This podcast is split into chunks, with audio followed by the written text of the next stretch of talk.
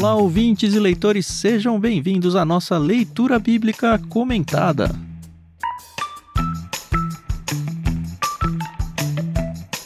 Eu sou o Thiago André Monteiro, arroba Vulgutan, estou aqui com a Carol Simão e com o Tiago Moreira para a gente quase terminar a epístola, que é uma palavra bonita, de Paulo aos Efésios. Agora sim. Boa tarde, porque hoje estamos gravando à tarde. Tudo bem, Carol? Tudo bem, Thiago? Tudo bem. Oi, pessoal. Aqui é a Carol Simão. E, nossa, a gente tá tão acostumado com livros tão grandes, né? Como foi o livro de Gênesis, que, poxa, hoje já é o penúltimo episódio falando do livro, né? Uhum. A gente ainda tem dois episódios aí pela frente em Efésios, mas, poxa, passou tão rápido, né? Olá, pessoal, tudo bem? Parece que a gente tá dividindo pela metade, né? Os livros. Começamos com Gênesis com 50, aí foi pro Lucas pra 24, aí depois uhum. Oséias pra 14, agora Efésios pra 6. O próximo livro vai ter três capítulos no máximo. Pois é. Cara, sabe o que eu tava pensando outro dia? Hum. Aqueles livros bíblicos que tem um capítulo só, se a gente vai fazer, tipo, prefácio, o livro e um epílogo. Isso é muito esquisito, né? É, é acho realmente. que sim. a gente pode conversar quando chegar mais perto, mas não se assustem se não tiver tudo isso nesses livros, não, tá? é. É bom que aí já diminui aí pelo menos um mês, vai dos nossos compromissos. É, do projeto como um todo, né? A gente vai, nossa, vai economizar é muito um mês, né? Podia ser um ano, né? Mas Bom, estamos no capítulo 5 de Efésios, penúltimo capítulo, né? Como eu já falei. É um capítulo bem prático, é um capítulo que tem alguma coisinha ali aqui que pode deixar algumas pessoas alvoroçadas aí, mas a gente vai passar com tranquilidade, como a gente sempre faz, né? Amém. Os améns da Carol são máximos. a gente decidiu fazer a quebra em três blocos. Eu vou fazer a leitura dos versos 1 até o verso 14 a Carol ficou com o bloco do meio aí. Ela vai até o verso 21 e aí o Thiago pega do 22 até o finalzinho. Gostaria de lembrar vocês ouvintes que nós estamos ao vivo no Discord com uma imensa maioria de pessoas aqui, no caso hoje só a Luísa Silva, assistindo a nossa gravação. Mas você tem sim a oportunidade de assistir os episódios ao vivo aí no seu momento de bruto, né? Como se diz por aí. E para isso é só você fazer parte da nossa comunidade de leituras coletivas lá no Discord. É um espaço aberto, público e de graça, onde a gente faz a leitura da Bíblia e faz a leitura coletiva de vários livros. Aí a gente tem algumas dezenas de livros já. E o tempo todo a gente está lendo alguma ou várias coisas diferentes por lá. Então fica o convite, é só acessar bit.ly barra leitura coletiva. Também gostaria de agradecer a Maria Lídia por emprestar a trilha sonora para o nosso projeto. Aliás, conversei com a Maria Lídia essa semana, hein? Fazia tempo que eu não conversava com ela. E Legal. sempre muito bom trocar uma ideia com ela. E também agradecer a Mundo Cristão por ter emprestado pra gente a NVT que a gente está usando na leitura aí dos episódios.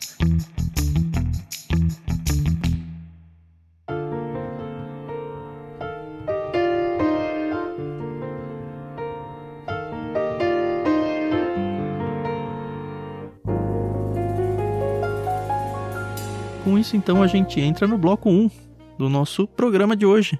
Eu vou fazer a leitura, como eu disse, até o verso 14.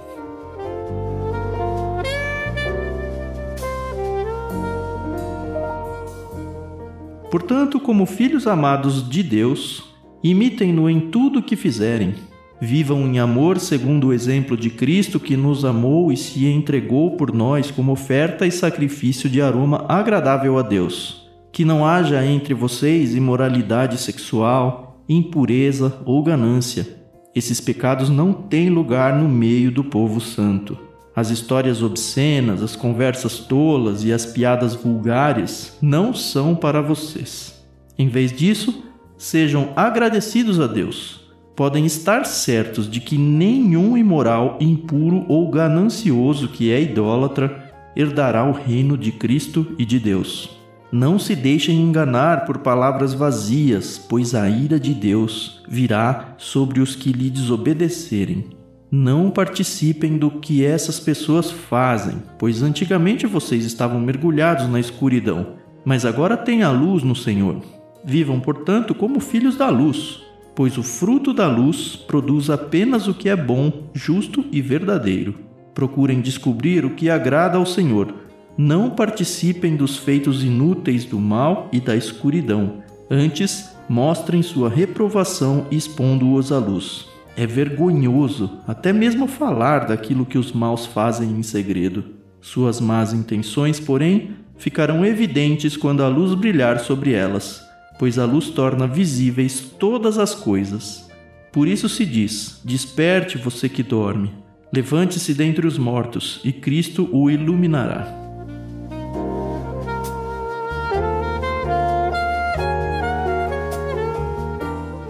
Pô, fui bem, hein? Nenhum engasgo, hein? Já pensou?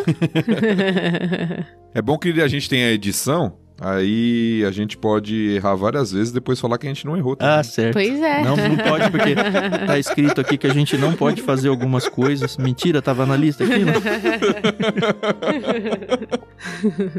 não? Esse capítulo, é, ele é super prático, né? Não tem como dizer, né? Ele está uhum. ensinando o que que nós, filhos da luz, né, filhos de Deus, devemos fazer e o que que a gente não deve fazer. Eu sei que a gente vai voltar daqui a pouquinho, um pouquinho antes aí no começo do capítulo, mas eu já queria deixar o meu incômodo com esse trecho aqui. Porque, enfim, ele faz uma lista enorme de coisas que não se podem fazer, que não fazem parte da nossa vida, da nossa conduta, o que, enfim, é muito claro, muito óbvio. Mas tem uma hora que ele fala que, olha, podem estar certos, né? No verso 5. Podem estar certos. Ó, é certeza isso daqui, hein? É verdade esse bilhete aqui, ó. Nenhum, ele põe uma lista aí, imoral, impuro, ganancioso, que é idólatra, herdará o reino de Cristo e de Deus. É difícil falar isso, né? Afirmar isso, porque onde fica o nosso assim, perdão de Cristo, sabe? O nosso tá, eu entreguei minha vida para Jesus, mas eu continuo sendo pecador e eu vou pecar e perder a salvação. Como é que funciona isso, sabe? Ou eu não posso fazer e se eu fizer, lascou. É um texto que me dá um, uma preocupaçãozinha aí. Eu sei que não é exatamente esse sentido de que, ah, pecou, tá fora do céu. Não, pedir perdão, voltou. Uhum. Mas eu entendo que tem uma agonia aqui, né? Eu creio que sim. Principalmente quando a gente tem o contato primeiro com esse texto ou ou sem olhar o contexto todo, uhum. talvez, eu acho que pode de fato dar essa impressão e esse até temor, né? Sim. Poxa, então uhum. se quer dizer que se eu cometer algum desses pecados eu tô perdido. Mas eu acho que a gente vai conversar um pouquinho sobre isso, né? Eu tenho até batido nessa tecla desde o prefácio lá. É, eu creio que Paulo tá falando aqui de um estilo de vida. Exato. Sim, sim. Pô, mas você já estraga meu muito rápido assim. Por isso que eu acho que a palavrinha andar, que na NVT nem sempre aparece, aparece mais como viver. Sim. É a palavrinha-chave que Paulo usa na carta aos Efésios, né? Ele fala, andem dessa forma, ou vivam, como está traduzido dessa forma. Ele está falando não de uma prática, um erro, mas de um, um estilo de vida. Sim. Algo que a pessoa é caracterizada por aquilo. Uhum. Esse vivam aparece no verso 2 positivamente, né? Vivam em amor. Então, assim, é a conduta normal do cristão é essa. Você cai nesse tipo de pecado, é exatamente isso, né? Você caiu, não você pratica ele sistematicamente. Uhum. E aí o que mostra para mim, e me vem muitas pessoas na cabeça que eu não posso dizer nomes, né? Mas pessoas que se dizem cristãs e que claramente vivem dentro desse ciclo vicioso aí de pecados onde a pessoa cauterizou a consciência e. Ah, sei lá, de verdade, eu não tenho a menor ideia como ela deita a cabeça no travesseiro e ainda consegue de alguma forma estar, entre aspas, aí tranquila de que não, Jesus me salvou, mas a conduta natural dela é totalmente contrária. E eu acho que ela cai nesse verso 5 que eu falei, sim, viu? É, a gente não pode perder de vista o que a gente já viu lá no capítulo 2, que Paulo explica sobre a salvação. A salvação é pela graça uhum. de Deus, mediante a fé em Jesus Cristo. Mas ele mostra lá no versículo 10, a gente até falou sobre isso, até comparando com Tiago, que o salvo, ele tem uma mudança na vida dele. Deus o prepara para uma nova vida, para praticar boas obras. Então a grande questão aqui não é que, ah, então quer dizer que eu sou salvo pelas obras, se eu fizer ou deixar de fazer certas coisas eu sou salvo? Não. Paulo está falando de evidência, né? Uhum. Você, como alguém que é do Senhor, vai evidenciar isso no seu estilo de vida. Ou seu estilo de vida vai ser um, ou seu estilo de vida vai ser outro. Uhum. Sim, sim. e de uma forma que não é repressora, né? Porque algumas pessoas elas acham que a gente segue um monte de regrinhas e a gente não vive uma vida plena, né? Pelo contrário, né? Quando a gente entende o que significa, né? A gente vive muitíssimo livre, né? É, nesse sentido é bom a gente ter um modelo para ser seguido, para ser imitado, para usar a palavra que foi usada no verso 1, né? Que é o próprio Cristo. Olha, é como o Carol falou, né? Não é que vocês têm aqui um livrinho de regras e faz isso, não faz aquilo. Até acaba aparecendo muitas vezes alguns itens aí, como apareceu aqui, mas eu acho que eles funcionam muito mais como exemplos do que uma lista exaustiva de pecados que a gente pode ou não pode cometer. Que não pode cometer, no caso, né? E virtudes que a gente tem que perseguir. É meio que, olha, é Cristo. Vocês precisam conhecê-lo bem e ele se apresenta muito bem nas escrituras, então até por isso que um cristão tem que estar tá muito próximo, né, uhum. das escrituras e conhecer bem, porque enfim, é esse personagem aí que eu preciso imitar. Para isso eu preciso conhecer quem ele foi, como ele viveu, o que ele pensava, etc. Então, uma vez que a gente conhece a mente de Cristo, conhece o caráter de Deus, essa é a meta. A gente vê aqui, no meu entendimento, alguns exemplos que para nós que vivemos já há bastante tempo como cristãos, é meio que uma lista é claro que é isso aí, sabe? Oh, você não pode ser ganancioso, você não pode ser imoral sexualmente falando. São coisas que a gente uhum. ouve e acho que vou além, né? Até não cristãos conhecem muito bem essa lista aqui, né? Ah, sim. sim. É interessante que antes de começar a tratar desses pecados aqui, dessa listinha de pecados aqui a partir do versículo 3, Paulo começa o capítulo com dois versículos que servem como uma conclusão do capítulo anterior. Uhum. Inclusive, quando eu preguei Efésios na minha igreja, eu não segui essa divisão do capítulo aqui. Eu preguei de 4, 25 até 5, 2. Boa. É, porque eu acho que os primeiros dois versículos são uma conclusão dos versículos anteriores. Lembra que o capítulo anterior terminou Paulo nos chamando a perdoar como Deus nos perdoou em Cristo. Uhum. Sim. E agora no capítulo 5 ele começa inclusive com uma conclusão, né, com uma partícula aqui de conclusão. Portanto, uhum. como filhos amados, imitem-no em tudo que fizerem. Ele já falou no capítulo anterior, ó, perdoa como Deus te perdoa em Cristo. Agora imite ele em tudo. Uhum. Ande em amor, assim como ele amou vocês e se entregou como um sacrifício agradável a Deus, né? Falando de Cristo uhum. e a sua entrega, seu sacrifício. Então eu acho que Paulo tá fechando a ideia aqui, antes de passar pro lado negativo, né? Pra lista de pecados que a gente deve não se associar, não viver, não praticar na nossa vida. Ele fala quem a gente deve imitar. Uhum. Sim. Que é o próprio Deus, que é o próprio Senhor uhum. Jesus Cristo no seu amor e perdão para conosco.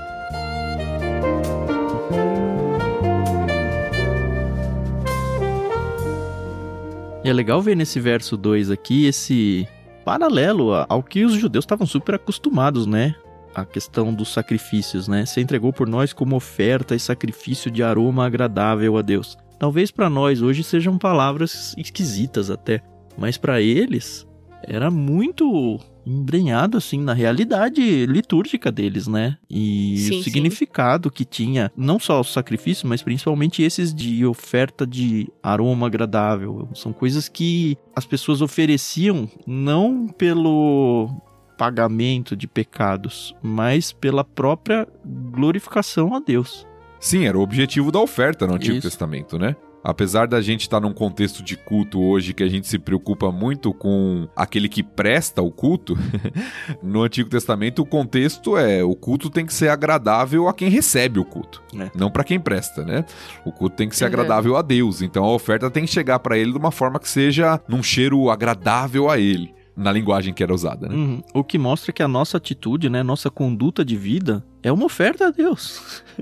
E agrada uhum. a Deus da mesma forma, sabe? É um aroma agradável a Deus perceber que nós estamos lutando contra os nossos pecados e tentando seguir como louvor a Deus uma vida que condiz com aquele que se entregou a Cristo. E até por isso, né, o contraste com que entra, a gente até adiantou um pouquinho, porque ou minha vida vai ser um sacrifício de aroma agradável a Deus, imitando o caráter dele, imitando o exemplo de Cristo, ou vai ser algo que não o agrada. É, que vai Paulo feder. vai falar a partir do versículo 3. é, é, exato.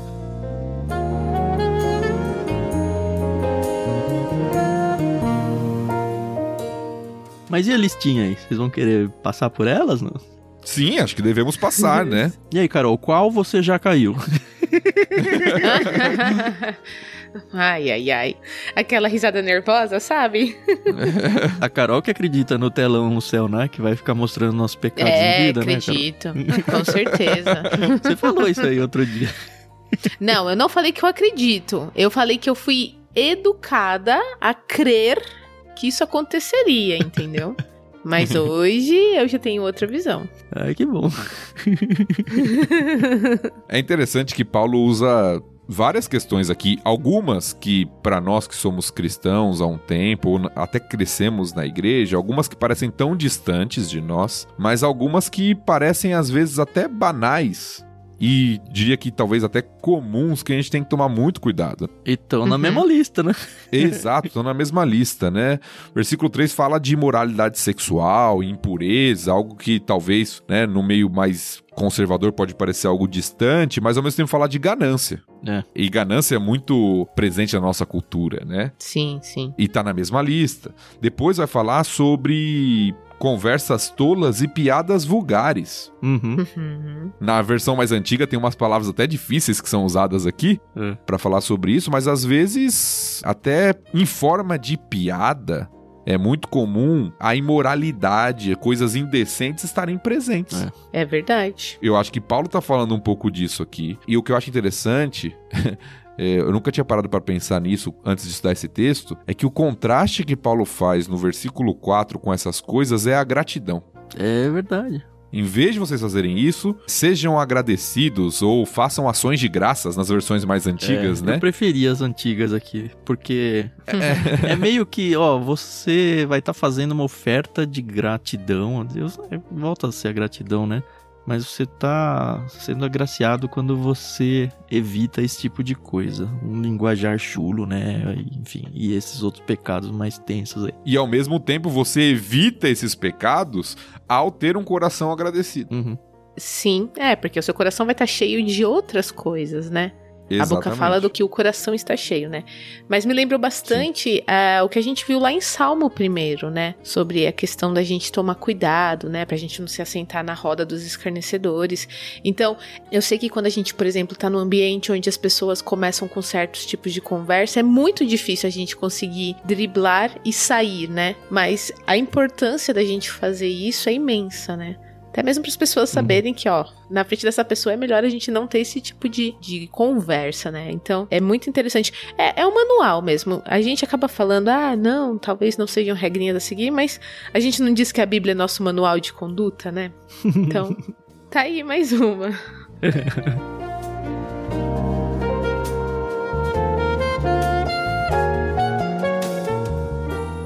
Mostra aqui a ira de Deus de novo, né? No verso 6. Que enfim, Deus não só não gosta dessas coisas, ele se ira contra essas coisas, né? Ele se ira contra aqueles que o desobedecem, né?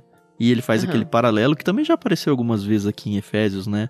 Essa questão, ó, antes vocês eram assim, agora não mais. Antes vocês tinham outras roupas sujas, agora vocês já se despojaram e se revestiram, né? Para usar um termo que já apareceu aí. Ó, antes vocês uhum. não sabiam a verdade, agora vocês sabem. Uhum. Essa dualidade ela aparece várias vezes, né, em Efésios. E aqui tem a questão da escuridão e luz, né? Como esse contraste. Exatamente, a questão de andar como um filho da luz, e eu acho que ele tá. A gente acabou de ver isso no capítulo 4, né? De fato, ele ainda tá trabalhando aquela questão do que, precisa ser despojado, do que precisa ser revestido. Uhum. Sim, sim. Quem nós somos agora, como novas criaturas, que ele vai chamar de filhos da luz nesse capítulo principalmente. No versículo 8, ele chama novamente ao andar, ou ao viver, como tá na NVT, viver uhum. como filhos da luz. Né? Ou seja, seu estilo de vida não. Você antigamente tinha um estilo de vida de trevas. Agora você é luz. Então seu estilo de vida tem que ser diferente.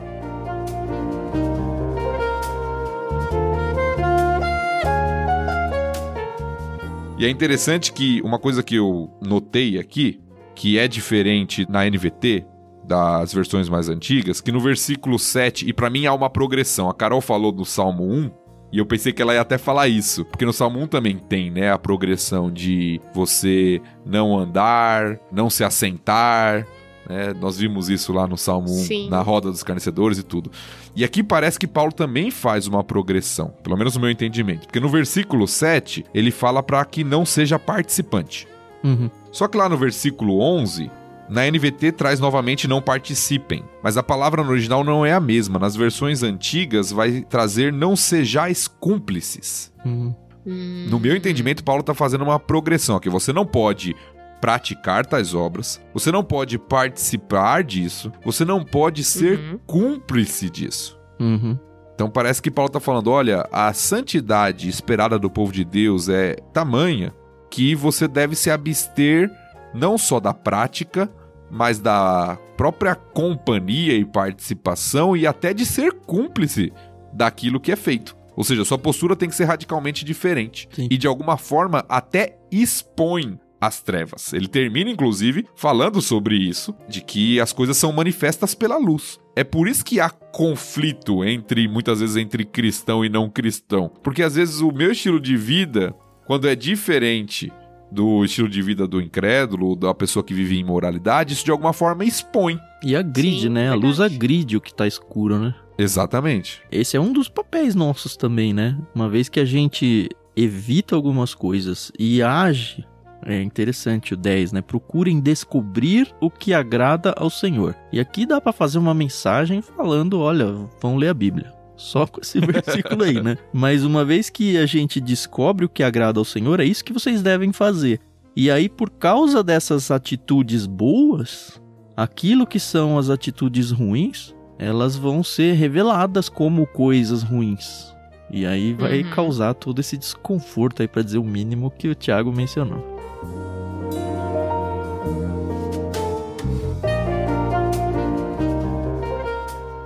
Acho que é isso. Eu só daria uma ênfase pro versículo 14. Por causa do versinho, né?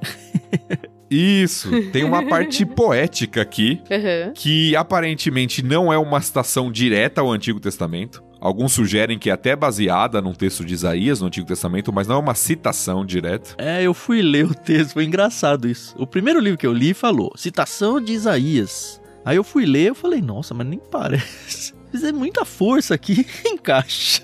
Aí depois continuei estudando e aí chegou nessa que o Thiago falou, né? A maioria mesmo das pessoas falam que, ó, talvez seja, mas talvez.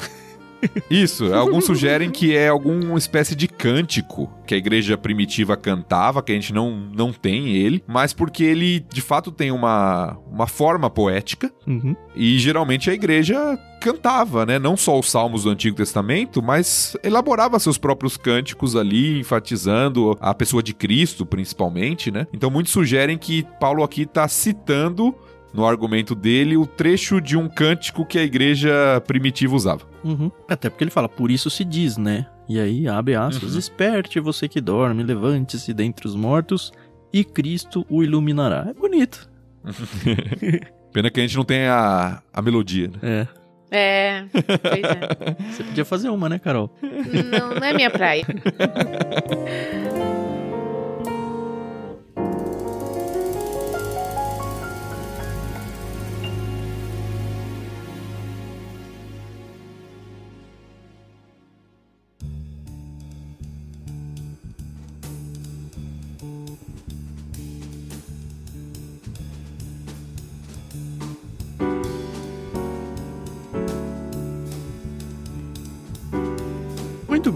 vamos ao bloco 2, então, dos versos 15 até o verso 21. Quem vai fazer a leitura é a Carol, né? Isso aí, você viu que eu escolhi esse verso exatamente porque o seguinte eu sei que dá pano pra manga. Mas tá bom, vamos lá.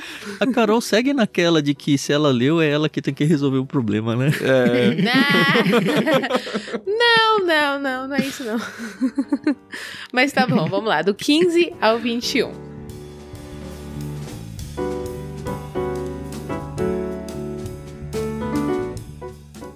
Portanto, sejam cuidadosos em seu modo de vida. Não vivam como insensatos, mas como sábios. Aproveitem ao máximo todas as oportunidades nesses dias maus. Não ajam de forma impensada, mas procurem entender a vontade do Senhor.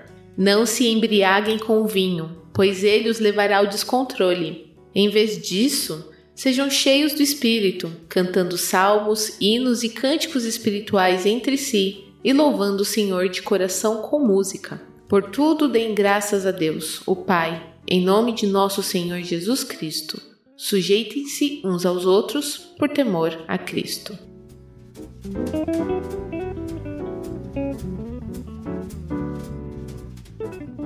Legal é que Paulo, ele já ensina a liturgia do culto, né? É legal ver música aparecendo aqui. Eu acho o máximo. Sim, sim. Falar nisso tem a, a questão do no 16, né? Aproveitem as oportunidades nestes dias maus. Acho que nas versões mais antigas, porque os dias são maus, né? Isso, remindo o Uhum. tempo porque os dias são maus. Remindo o tempo, é bonito remindo o tempo. Porque, assim, mostra que a nossa vida é finita, né? Começa no óbvio.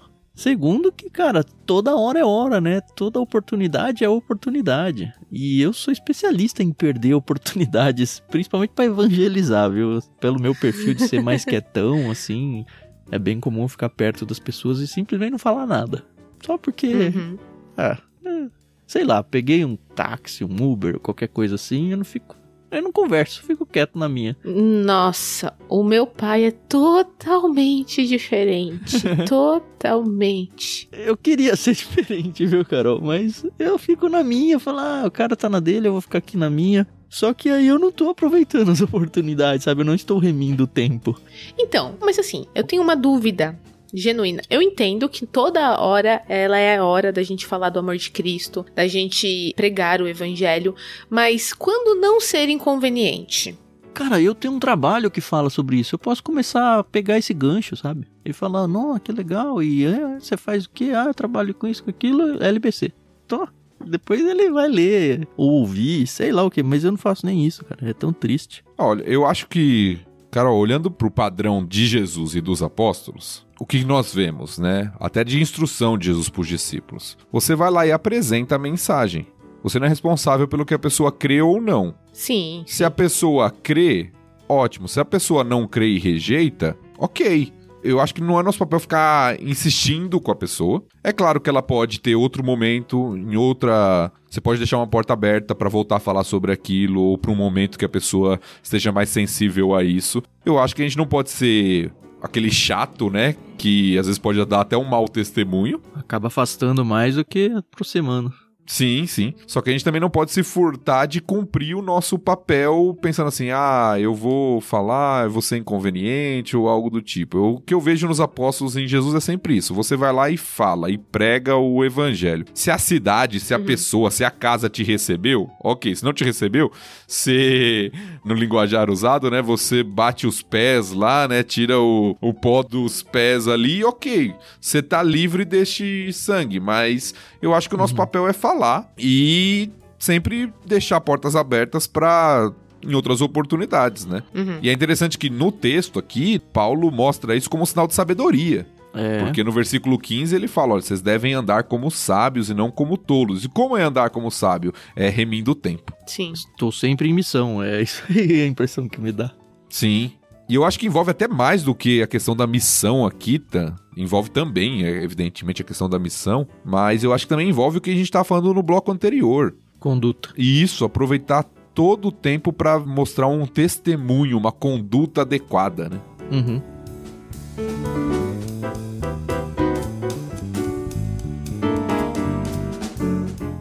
No 18 ele faz um. Eu fui até no, no verbo torcendo muito para que o, o verbo fosse igual no grego, mas não é, né? Mas ele faz um contraste muito óbvio. Olha, vocês não se encham de bebida, vocês se encham do espírito, sabe? Eu queria que fosse o mesmo verbo, mas não é. Mas acho que a ideia geral é essa, né? Não é, ó, não, não beba bebida alcoólica.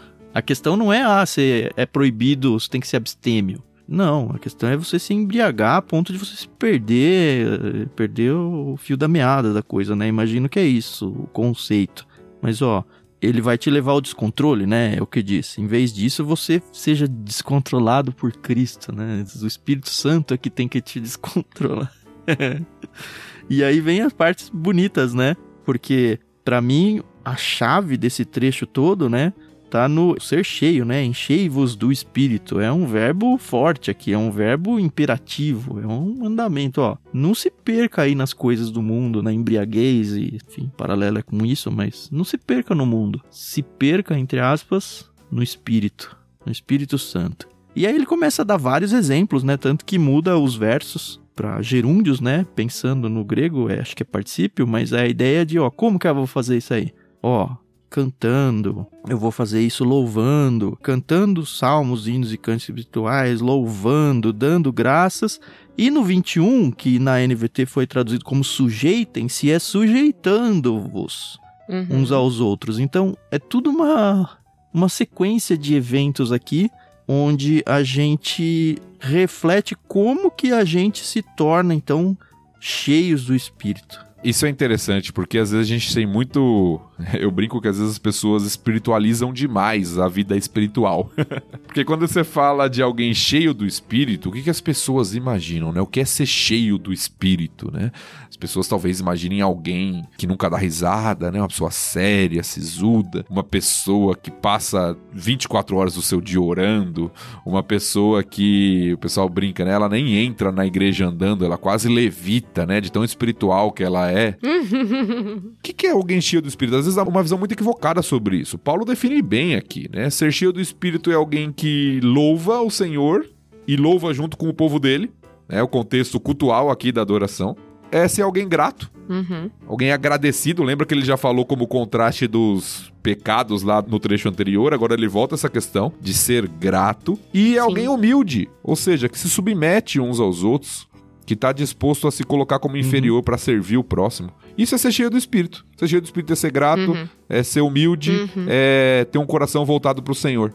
É fácil, né? Não, Por isso que assim, todo a mundo receita é fácil, né? E é interessante esse do humilde, né? Porque a sujeição e a humildade, no sentido quase de humilhação, a gente já falou uns dias atrás aí, que para a cultura da época greco-romana, mas na de hoje até, é uma desvirtude, né? E pro cristão, não. Olha, eu tenho que me submeter eu tenho que me humilhar. E é isso que é ser de Deus, é isso que é estar pleno, sabe? Que coisa.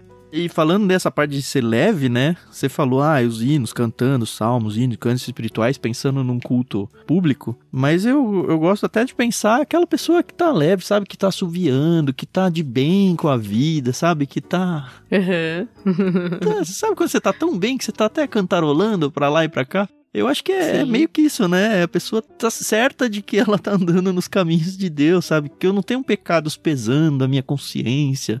Eu tô leve, eu tô flutuando, eu nesse sentido, né? Tô levitando, apesar de eu não ser levita necessariamente, né?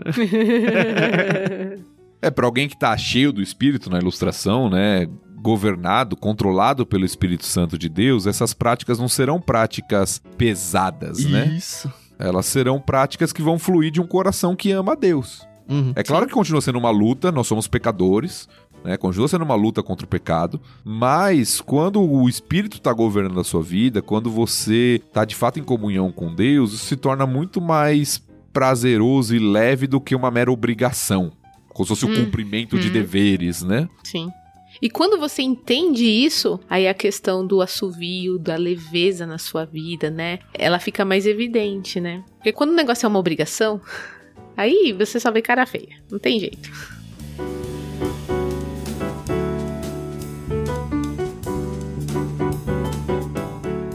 A Luísa trouxe aqui no chat do Discord uma coisa interessante. Ela nem tá muito no texto, né? Mas eu acho que é uma realidade que infelizmente assola algumas igrejas cristãs hoje em dia.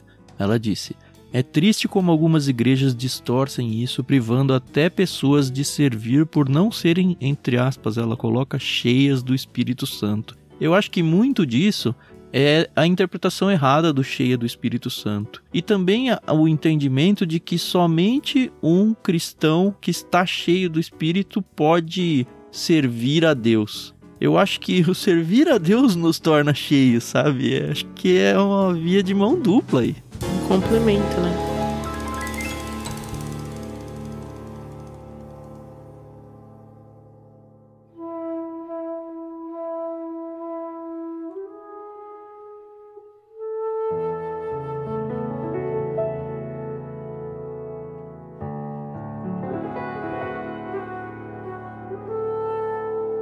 Bem, acho que podemos virar pro último bloco, né? Vocês estão satisfeitos aí? Sim. Opa! Então vamos lá, Thiago. A partir do verso 22 até o finalzinho.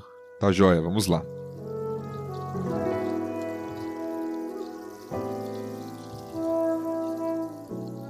Esposas, sujeite-se cada uma a seu marido, como ao Senhor. Pois o marido é o cabeça da esposa, como Cristo é o cabeça da igreja. Ele é o salvador de seu corpo, a igreja. Assim como a igreja se sujeita a Cristo, também vocês, esposas, devem se sujeitar em tudo a seu marido.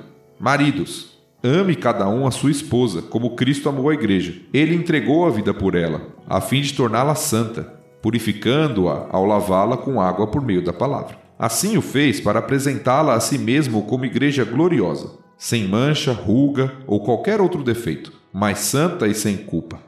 Da mesma forma, os maridos devem amar cada um a sua esposa, como amam o próprio corpo, pois o homem que ama sua esposa, na verdade, ama a si mesmo. Ninguém odeia o próprio corpo, mas o alimenta e cuida dele, como Cristo cuida da igreja. E nós somos membros de seu corpo. Por isso, o homem deixa pai e mãe e se une à sua mulher, e os dois se tornam um só. Esse é um grande mistério, mas ilustra a união entre Cristo e a igreja.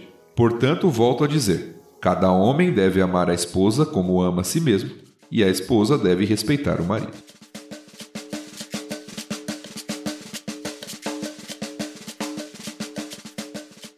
Eu queria começar falando, apesar de eu ter brincado falando que não tinha, não queria ler essa passagem porque ela é muito polêmica, Uhum. mas ela só é polêmica para quem realmente não consegue entender esse texto, né? É. É um texto fácil de entender, não é muito complicado. É porque as pessoas Sim. querem arrumar um problema aí, mas na verdade nem tem. É, então. Não tem, não deveria ter, principalmente entre os cristãos, né? Não Uhum. deveria ter. Aqui a questão da submissão entre a mulher e o seu marido, né? Entre a esposa e o esposo, né? Que muitas pessoas ainda interpretam como a mulher é um capacho que só fala sim, senhor, ó, tá bom, meu marido, ah, você que manda. Não, tá beleza, vamos lá, é o que você quiser. E não é nada disso. E foi tão, tão gostoso ouvir a leitura aqui, o pastor Tiago falando, né? Porque Paulo, ele foi explicando o que que é isso, né? Porque o relacionamento entre um marido e a mulher é um companheirismo, entendeu? É um se sacrificando pelo outro, um amando o outro, né? Como Cristo amou a igreja. E de novo, enquanto as pessoas não entenderem a beleza, né, desse sacrifício, desse amor, elas vão se sentir oprimidas. Infelizmente, eu conheço algumas pessoas que não acreditam no casamento porque não acreditam nessa questão de, ai, então quer dizer que eu vou ter que abaixar minha cabeça pro meu marido? Quando tá longe de ser isso, né? A questão é que o marido, ele é a cabeça, né? Assim como Cristo é a cabeça. Essa mesma pessoa ela fica incomodada quando fala: "Ah, quer dizer que eu tenho que abaixar a cabeça para Cristo?". Eu nunca vi ninguém falar isso, sabe? A pessoa ela é feliz porque ela entregou a vida a Cristo, sabe? Ela não é subjugada. O Uhum. próprio Cristo fala, né? O meu fardo é leve, não faz sentido. Mas assim, pra gente não se perder muito do texto, infelizmente a gente termina o capítulo 5 aqui. Mas na verdade a gente veio lá com um imperativo, né? Que era o sejam cheios do Espírito Santo. E aí, ó, fazendo isso, fazendo aquilo, fazendo aquilo. E ele fala, ó, sujeitando-se uns aos outros aí, que a gente leu no 21. E a partir do Uhum. 22, ele vai dar alguns exemplos de sujeição uns aos outros. Os relacionamentos. É, de relacionamentos. No capítulo de hoje, ele pega, eu acredito, que o principal relacionamento que existe na história da humanidade, que é o casamento, muito mais do que pai e filho. Tanto que não é à toa que ele é comparado a Cristo e a igreja, sabe? É o único relacionamento que tem esse peso desse tamanho. É um Uhum. relacionamento que foi criado antes do pecado entrar no mundo, sabe? Um negócio muito louco. E aí, quando a gente entrar no capítulo da semana que vem, a gente vai ver esses sujeitai-vos uns aos outros, falando de pais e filhos, e de escravos e senhores, que enfim não faz mais sentido para nossa sociedade de hoje como escravo, mas na época fazia e com certeza a gente vai conseguir extrair algumas aplicações também para o nosso contexto. Hoje a gente vai acabar falando só do relacionamento marido e mulher, porque enfim, é o que está dentro do capítulo. Mas entenda que esse assunto ele vai se arrastar para frente ainda desse capítulo. É, é interessante, só tentando dar minha breve contribuição também sobre o que a Carol já falou e o que o Tan falou agora, é interessante a gente pensar que, em primeiro lugar, submissão ou sujeição é algo para todo crente. O versículo 21 Uhum. mostra isso. Até para os maridos, né? É, é uma marca, todo cristão, é uma marca de alguém cheio do espírito. É, é ser alguém humilde que está disposto a se submeter e servir o próximo. Agora, na dinâmica dos relacionamentos, isso se dá em realidades diferentes específicas. Por exemplo, aqui Paulo tá, como o Tan falou bem, ele ilustra três tipos de relacionamento: marido e mulher, pai e filho, senhor e servo, né? Na sociedade antiga, ou escravo, como ele disse. Uhum. Só que a gente pode evidenciar isso até em outras realidades que Paulo não cita aqui. Por exemplo, na igreja tem liderança, tem pessoas lideradas. Na sociedade tem governantes e tem cidadãos que estão submetidos uhum. a esses governantes. Nós vemos isso em outros trechos Sim. da Escritura, como Romanos e outros trechos em que Paulo fala: honrem, sujeitem-se aos seus governantes. Então, Deus nos criou em uma sociedade em que exige pessoas que assumam função de liderança, pessoas que sigam a liderança de outras pessoas. Isso é o natural para a sociedade que a gente vive, é necessário para que haja ordem, para que haja crescimento, desenvolvimento numa sociedade. E Paulo ilustra isso através uhum. de alguns relacionamentos que o corpo de Cristo vivia. Relacionamento marido-mulher, relacionamento pai e filho, relacionamento senhor e servo, que era comum naquela época, como o Tan falou. Então, o que, que Paulo está mostrando aqui não é uma depreciação da mulher. Pelo contrário, a gente lê a Bíblia com uma ótica muito errada. Uhum. As exigências que se dão para o marido aqui é algo revolucionário para a época. Para hoje também, viu? Não, mas hoje ainda nós vemos em um outro contexto, sim, sim. né? Naquela época a mulher era tratada como um objeto praticamente. É. Então falar que o marido tem que amar a esposa e dar sua vida por ela, entregar a vida por ela, era algo inimaginável uhum. naquela cultura. Então as pessoas falam, não, a Bíblia é machista. Isso é uma leitura anacrônica da Bíblia, né? Olhando pelos olhos de hoje. Se a gente fosse olhar pelo... Talvez Paulo estava sendo acusado lá naquele contexto de ser feminista. tá defendendo muitas mulheres. É. Não, é, é, não, é verdade. É, é, claro que eu tô fazendo uma brincadeira aqui, mas é um contexto totalmente diferente, que às vezes a gente é até meio ingênuo na leitura do texto ao ignorar o contexto Sim. em que eles vivem. Essa frase vai acontecer de novo nos servos e senhores. Porque imagina que o Sim. senhor vai se preocupar com o escravo, minha posse, sabe? Exatamente. Mas a gente vai chegar lá. Exatamente. Então, como a, só para fechar, como a Carol falou, submissão não é. Eu sei que é uma palavra que às vezes dá até arrepio para alguns cristãos, né? Mas submissão é uma virtude bíblica. É. Submissão não é algo a ser, não é indesejável. Não, submissão é uma virtude bíblica. Uhum. É você assumir o caráter de Cristo, de humildade, daquele que se humilhou, uhum. como Filipenses mostra. Que assume o caráter de Cristo e confia na provisão dele e confia na liderança que ele colocou sobre nós e segue isso de uma forma que ama o Senhor e ama a própria ordem que o Senhor estabeleceu. Uhum. Então, o que deve mudar na nossa visão, na nossa compreensão, é a nossa visão de submissão que muitas vezes é influenciada pela visão da nossa cultura, que é equivocada. Sim.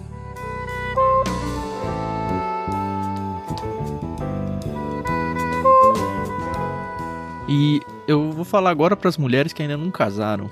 Eu acho que é uma das coisas mais importantes que você pode imaginar ou pensar quando você estiver escolhendo seu marido. É, eu vou estar tá tranquila, sabe? Eu vou me submeter assim, tranquilamente eu entrego a minha vida para que o meu marido tome conta, sabe? Do mesmo jeito que a gente entrega a vida para Cristo, porque enfim, o paralelo é esse, né? Olha, eu vou descansar nesse meu relacionamento, porque se essa pergunta já te coloca algum tipo de empecilho, ou pelo menos dúvida, talvez você tenha que rever esse seu casamento. E acho que pensando pro lado do homem, a mesma coisa, em falar, olha, eu tô disposto a entregar minha vida por essa pessoa, é isso que Cristo fez, sabe? E é isso que é o exigido em um casamento. Olha, eu tranquilamente entrego a minha vida. Tá aqui, ó, marido, você é responsável por mim a partir de agora. Eu quero só descansar nesse relacionamento e ter certeza de que você vai dar a sua vida por mim quando for necessário e do mesmo jeito que nós nos entregamos a Cristo, eu me entrego a você. E o marido da mesma forma. Se eu for olhar a lista aqui do que acontece, talvez por eu ser homem e eu prestar mais atenção do lado das minhas responsabilidades, né? A impressão que me passa é que o peso da responsabilidade do homem aqui é infinitamente maior do que o peso da responsabilidade da mulher em se entregar e falar: olha, você é responsável por mim. E não é à toa que o texto fala: olha, ele remete ao Gênesis, né? Por isso que o homem deixa pai e mãe e se une à sua mulher, os dois se tornam um só. E aí, esse se tornar um só mostra que não existe um melhor ou pior, ou o mais importante ou menos importante. Não, os dois se tornaram um, não faz nem sentido semanticamente tentar colocar um acima do outro aqui, sabe? É só uma questão de papéis. Uhum. E aí, se eu olho para as orientações dadas para o marido, olha só, ame cada um a sua esposa como Cristo amou a igreja. O tamanho do amor, a gente já veio falando desse amor desde o capítulo 1. Tudo que uhum. Cristo fez, sabe? Entregou a vida por ela. O meu objetivo ao me casar com a Renata torná-la santa, purificando-a, lavá-la como água pelo meio da palavra. Eu tenho a responsabilidade da palavra de Deus dentro da minha casa. Eu entendo isso, sabe? Tanto em relação a Renata quanto em relação aos meus filhos. Tem que partir de mim essa responsabilidade de manter o meu lar dentro dos caminhos do Senhor, sabe? Eu tenho o papel de apresentá-la como a minha esposa, né, como se ela fosse uma igreja gloriosa, sem mancha, rusga ou qualquer outro defeito, santa, sem culpa. E ainda pensando na realidade da época, né, que o Tiago falou, que as mulheres eram quase como uma propriedade, exalta ainda mais esse tipo de, de conceito que se é exigido dos homens aqui. E ele encerra falando: olha, como que você não vai fazer isso? Ninguém odeia o próprio corpo, você vai cuidar do seu corpo, porque uma vez que eu me uno com uma esposa e a esposa com o marido, vocês se tornaram um só. Não faz menor sentido eu jogar contra, sabe? nenhum, em nenhum dos dois papéis. Um tem que se entregar uhum. pelo outro, sabe? Cada um de um jeito diferente. Um se entrega pela liderança e o outro se entrega pela submissão. Eu acho tão bonito isso para as pessoas se apegarem nessas pautas de hoje em dia, sabe? E estragar um negócio tão maravilhoso e tão perfeito que Deus criou.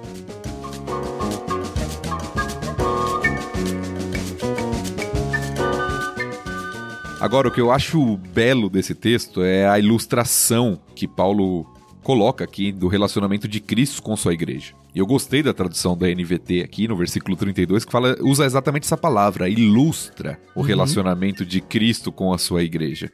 Eu acho isso tão belo, porque numa sociedade como a nossa, que o casamento está tão banalizado, desvalorizado, Paulo aqui mostra o plano de Deus que ao criar o casamento servia para ilustrar, para apontar para esse relacionamento de Cristo com a sua igreja. Uhum. Nós cristãos deveríamos valorizar isso muito né? O casamento como uma criação de Deus e que aponta para esse relacionamento de amor entre Cristo e o seu povo, entre Cristo e a sua igreja. Eu acho que isso é algo fantástico que deveria levar o nosso coração realmente a valorizar o casamento como uma instituição de Deus. E é interessante porque na prática ministerial de aconselhamento com casais, geralmente as desculpas que são usadas para não realizar o papel adequadamente de cada um, elas caem quando a gente lembra desse argumento aqui. Porque geralmente a gente pensa assim: ah, mas o outro não faz. Ah, mas você não conhece o meu cônjuge, meu marido, minha esposa, não sei o que. Ele não é mais a mesma pessoa. Quando a gente lembra que o casamento é uma ilustração do relacionamento de Cristo com a sua igreja, de doação em favor do próximo, de amor, de entrega, nossas desculpas egoístas muitas vezes vão sendo eliminadas, a gente é. consegue viver a beleza desse relacionamento. Eu lembro aqui falando em ilustração que quando a gente pensa nisso, a gente não está ilustrando só para o mundo, a gente está ilustrando para o contexto espiritual, lembra? A gente falou isso acho que um ou dois capítulos atrás. O quanto que os casamentos, quando bem representados, né, conforme o plano de Deus, mostra para o plano espiritual também o que, que é esse negócio de Cristo e a igreja. É verdade, bem lembrado, né? Acho que foi no capítulo 3 que a gente falou um pouquinho sobre isso, ou 2, mas bem lembrado.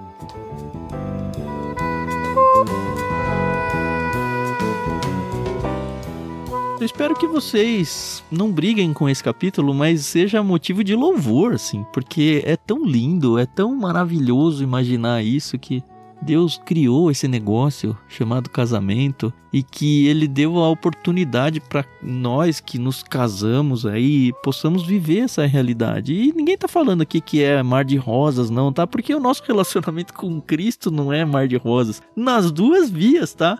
Enfim, Cristo teve que morrer por mim, né? Eu decepciono ele quantas vezes por dia, sabe? Ainda assim, ele continua sendo o meu Cristo, sabe? Aquele que deu a sua vida por mim. E eu continuo buscando o alvo de ser um cristão melhor a cada dia. Mas eu vou cair. E nosso casamento vai ter os seus problemas do dia a dia aí. A questão é nós entendermos que, puxa, isso é uma criação de Deus também. E isso tem que refletir essa realidade de Cristo e a igreja que Paulo já falou tantas e tantas vezes aqui em Efésios. Eu acho que a Bíblia é muito esclarecedora, né? E quando você lê com os óculos corretos, né? Uhum. Então, eu acho muito interessante a epístola de Efésios. E é muito bom quando você faz isso do jeito certo, né? Você tem essa interpretação.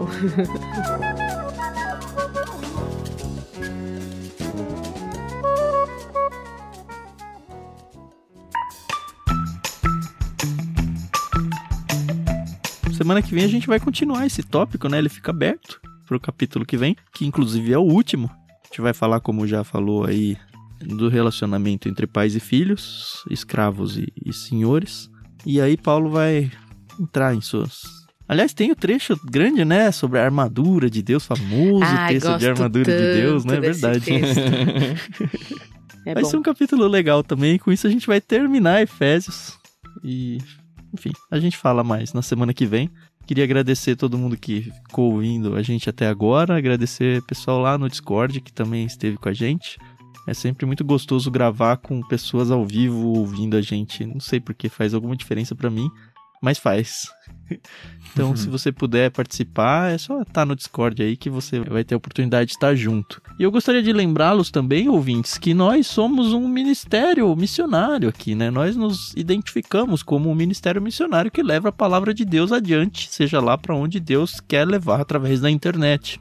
E que você pode fazer parte disso se tornando um dos nossos mantenedores. Para fazer parte, você tem a opção de ter doações via Pix. A gente tem na descrição do programa aí a nossa chave Pix. Tô falando que a gente nunca fala que tem Pix, né? Algumas pessoas nos procuram, ah, mas só pelo Catarse. Se você tem alguma predileção por fazer doações avulsas aí via Pix, fica à vontade. Ou a gente tem o nosso plano de financiamento coletivo, que, enfim, é um compromisso mensal que você assume com a gente, em qualquer valor, tá? Não precisa ser um valor muito alto, não. Dentro da ferramenta Catarse. Se você tem interesse em conhecer o projeto, acessa catarse com S me barra ictus. Também tem aí na descrição do programa. Queremos agradecer o pessoal que tem nos procurado, algumas igrejas têm procurado também. Incentivamos vocês aí que estão ouvindo aí em nome de igrejas a apresentar o nosso projeto aí para sua liderança. Ou se você faz parte da liderança, trazer isso para dentro da conversa aí, dentro das reuniões que vocês têm aí, para que vocês assumam o LBC como um projeto missionário formal também. Isso vai ser muito importante para que o projeto continue até, se Deus abençoar, o final da Bíblia, né? Amém. Então, obrigado, Carol. Valeu, Thiago. Obrigado, ouvintes. Até semana que vem. Isso aí, pessoal. Muito obrigada por estar sempre aqui com vocês aprendendo. Obrigada a paciência, a audiência. A gente se ouve no próximo episódio. Até mais. Valeu, pessoal. Nos vemos então no último, derradeiro capítulo de Efésios, capítulo 6. Dê uma lidinha para que a gente possa interagir na próxima semana. Até a próxima.